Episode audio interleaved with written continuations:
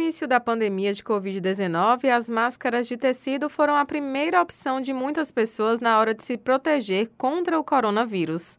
Mas, depois de conhecer a N95, a dona de casa Maria José Santos, por exemplo, fez a substituição. Eu usava de pano, mas depois que eu conheci essa máscara, passei a usar ela, eu passei a gostar mais dela porque ela me protege por todo, né? Quase dois anos depois do início da pandemia, especialistas apontam que algumas máscaras não possuem grau de proteção suficiente contra o vírus. Segundo o estudo da Organização Mundial de Saúde, os tipos que são de tecido, por exemplo, garantem apenas 2% de proteção contra a variante Ômicron. Por isso, a pesquisadora da Fiocruz, Teolis Bessa, lembra que é importante estar atento à segurança oferecida por cada tipo de máscara. As máscaras que são é aprovadas pelos órgãos eh, governamentais que fazem essa vigilância né, da, da qualidade dos produtos, elas têm uma qualidade consistente.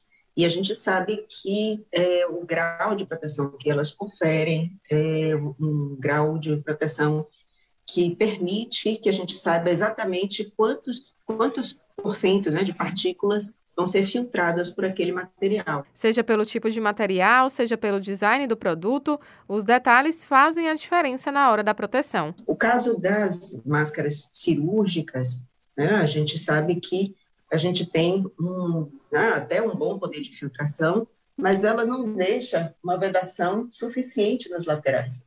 Essas máscaras é, certificadas pelo Inmetro, que tem o selo do Inmetro, elas são máscaras que a gente sabe exatamente o grau de proteção e que elas caem numa, numa especificação de qualidade em que a gente sabe que elas vão filtrar 95% das partículas.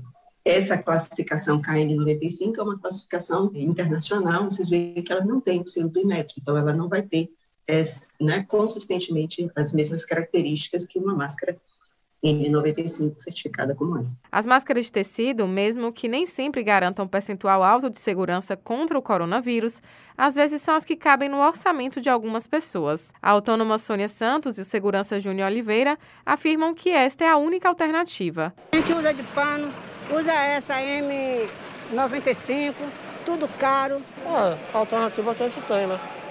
Eu já tomei as vacinas, mas tem que mudar a máscara. A vendedora Andréa Valasques busca seguir os protocolos de segurança contra a doença, mas sem dinheiro para comprar um equipamento mais seguro, teve como alternativa se proteger com duas máscaras de tecido. Infelizmente, como o custo é alto, até para tudo, tudo que está acontecendo, nós estamos tendo que se virar e se reinventar. Como a realidade social de muitos nem sempre dá oportunidade para aquisição de equipamentos de proteção adequados, a especialista da Fiocruz dá dicas de proteção mais acessíveis. Se você tem menos é, condição, por exemplo, de é, adquirir uma máscara como essa e for optar por uma máscara cirúrgica, como ela não dá esse ajuste lateral, você pode optar por utilizar uma máscara de pano que você possa utilizar por cima e você aumenta porque você veda e faz com que esse, essa máscara tenha, atinja um grau de proteção maior. Lembrando que a N95, também conhecida como PFF2, pode ser reaproveitada. Só é recomendado descartar caso ela esteja rasgada ou com aspecto envelhecido. É possível encontrar modelos por preços acessíveis e comprar em menores ou maiores quantidades. Aquelas com duplo elástico preso por trás da cabeça são as mais eficientes na proteção contra a Covid-19, principalmente em locais sem ventilação. Raíssa Novaes para Educadora FM.